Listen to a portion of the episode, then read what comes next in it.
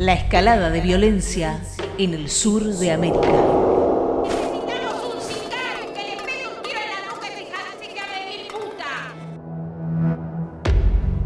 El atentado contra Cristina Fernández de Kirchner ocurrió en tiempos en que se aceleraron los ataques contra dirigentes políticos de la región, como si un poder hubiese ordenado salir a un grupo de lobos, que para nada parecen actuar en forma solitaria en medio de elecciones democráticas definidas o por suceder.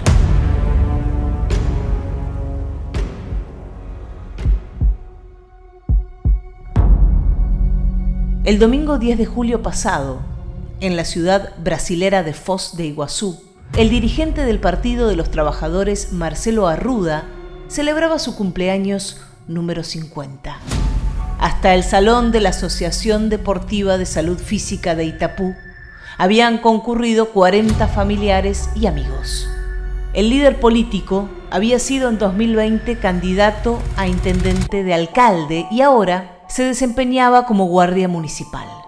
Estaba acompañado por su esposa y sus cuatro hijos, uno de ellos un bebé de un mes de vida.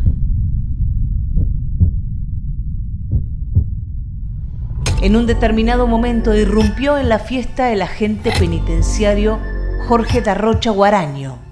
Con un arma en mano, gritó consignas a favor de Jair Bolsonaro y amenazó a todos los presentes.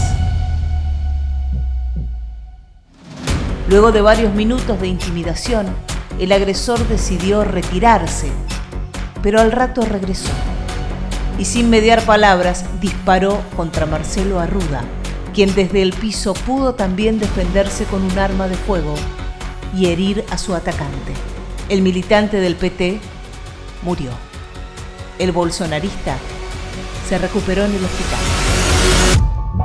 Tras llamar a los familiares de la víctima, el candidato al Palacio del Planalto en las elecciones generales, Luis Ignacio Lula da Silva, dijo que el crimen responde a un odio estimulado por un presidente irresponsable.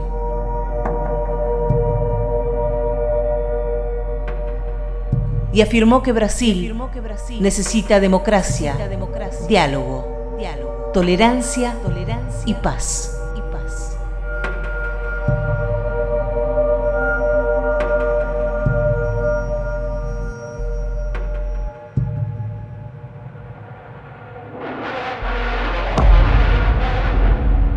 El Consejo Político de la campaña del ex jefe de Estado se reunió de urgencia tras el asesinato.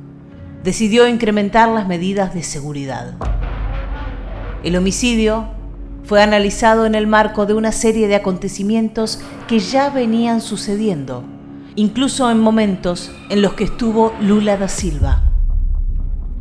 La escalada de violencia en el sur de América.